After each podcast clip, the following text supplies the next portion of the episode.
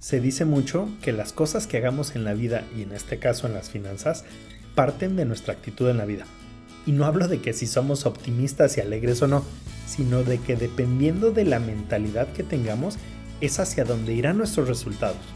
Hoy voy a hablar de la mentalidad de escasez, cómo nos impacta de forma negativa en las finanzas personales y qué podemos hacer para cambiarla. Acompáñame.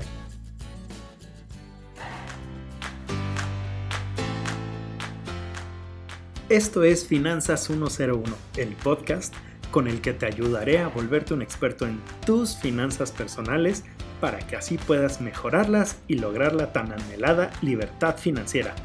Mi nombre es Ángel Somoano y te doy la bienvenida.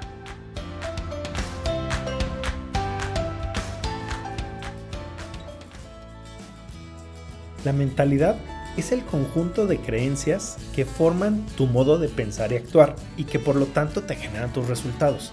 Si volteamos el orden de esto, podría verse mucho más sencillo. Los resultados económicos que tenemos se deben a la forma en la que actuamos y pensamos en relación al dinero debido a las creencias que tenemos. ¿Te has fijado que hay personas que le atribuyen que siempre les va mal económicamente por la economía nacional, el gobierno, el jefe que tienen, la competencia tan desleal en el mercado o que las bolsas de valores están caídas. Este victimismo es un signo inequívoco de una mentalidad de escasez. Ojo, y no creo en la frase que algunos dicen de que el pobre es pobre porque quiere. Si bien el ambiente en donde estemos importa muchísimo, este es el punto de partida. Hay un montón de gente de familias bien que se van a menos y de gente que mejora mucho su vida en relación a donde salieron. Pasado este paréntesis, te voy a dar tres pistas que te pueden decir si tienes o no mentalidad de escasez. Recuerda que el primer paso es reconocerlo. 1.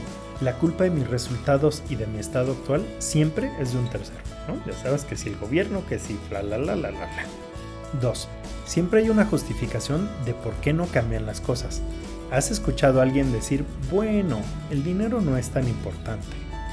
Y 3. Siempre me quejo de todo. Al estar alguien en este estado, ¿tú crees que les va a ir bien? Dice Tony Robbins que hacia donde va tu atención, va tu intención. Y la cura no es nada más ser optimista. Ahora, ¿cómo es que una mentalidad de escasez impacta nuestras finanzas? Bueno, pues si tu mentalidad es de escasez y odias a muerte el dinero, el resultado es que nunca lo tendrás y si lo consigues harás todo lo posible porque se vaya y no te deje más. Aquí te voy un ejemplo. Cuando una persona tiene una mentalidad de escasez, tiende a pensar que le va mal en la vida por mala suerte o lo que tú quieras ponerle, y en su desdicha busca sentirse mejor a través de la satisfacción inmediata de las compras.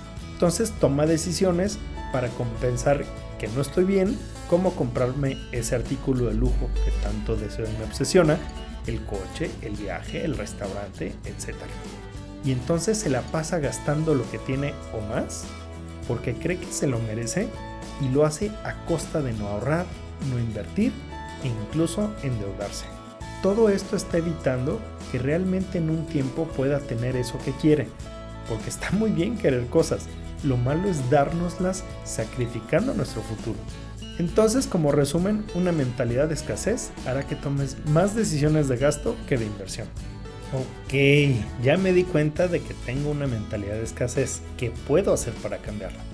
Primero, ubica de dónde viene esa mala relación que tienes con el dinero.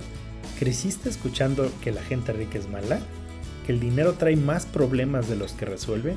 que el dinero solo se gana con trabajo duro y sufrimiento, que el dinero fácil viene y fácil se va, o que el dinero solo sirve para gastar. Bueno, esa raíz emocional de tu pasado necesita reprogramarse. Esas frases son la forma visible de nuestras creencias limitantes. Vuélvelas creencias potencializadoras. Y no es tan sencillo como decir, ah, si antes pensaba que el dinero es malo, ahora voy a pensar que es bueno y listo. Fíjate cuál es la pata de la que cojeas y piensa qué te decían a ti las frases que tú dices. Y entonces haz una frase opuesta que te esté repitiendo constantemente. Algo así como la que yo uso. El dinero lo gano fácilmente, sin esfuerzo, y se queda conmigo para transformarse en más. Al estarte repitiendo estas frases todo el tiempo, vas a la creyendo y vas a empezar a ver las oportunidades que antes pasabas de largo y vas a ir tomando decisiones no basadas en la escasez, sino en qué es lo mejor para tus finanzas. Así es como vas a cambiar y realmente mejorar. Mucha gente cree que para mejorar su situación financiera tienen que revisar sus cuentas bancarias, romper las tarjetas de crédito y dejar de ir al Starbucks. Pero en realidad estos solo son síntomas y la raíz es algo mucho más profundo en nuestro interior. Y esto no es magia, requiere que le eches una buena meditada y después bastantes ganitas, para que hagas un hábito de esto, que es lo que realmente te va a ayudar a cambiar tus resultados. Para finalizar te voy a hacer una pregunta. ¿El dinero que tienes a quién quieres que le produzca riqueza? ¿A ti o a alguien más? Lo que hagas con tu dinero va a determinar para quién trabaja. Si no tomas decisiones con inteligencia financiera, tú y tu dinero muy probablemente estarán trabajando para enriquecer a otros. Y como anécdota personal, ya sabes, aquí nada más entre tú y yo, yo tengo un tío que nunca tomó un empleo y siempre quiso trabajar por su cuenta y siempre decía que él no iba a volver rico a nadie. Y pues realmente lo cumplió porque él no se volvió rico ni a su esposa ni a sus hijas. Y ahora lo veo muy claro que siempre tuvo una mentalidad de escasez. Espero de corazón que te haya servido este capítulo. Recuerda seguirme en mis redes sociales que son Facebook e Instagram y me encuentras como AsombraTMX. Saludos y hasta la próxima.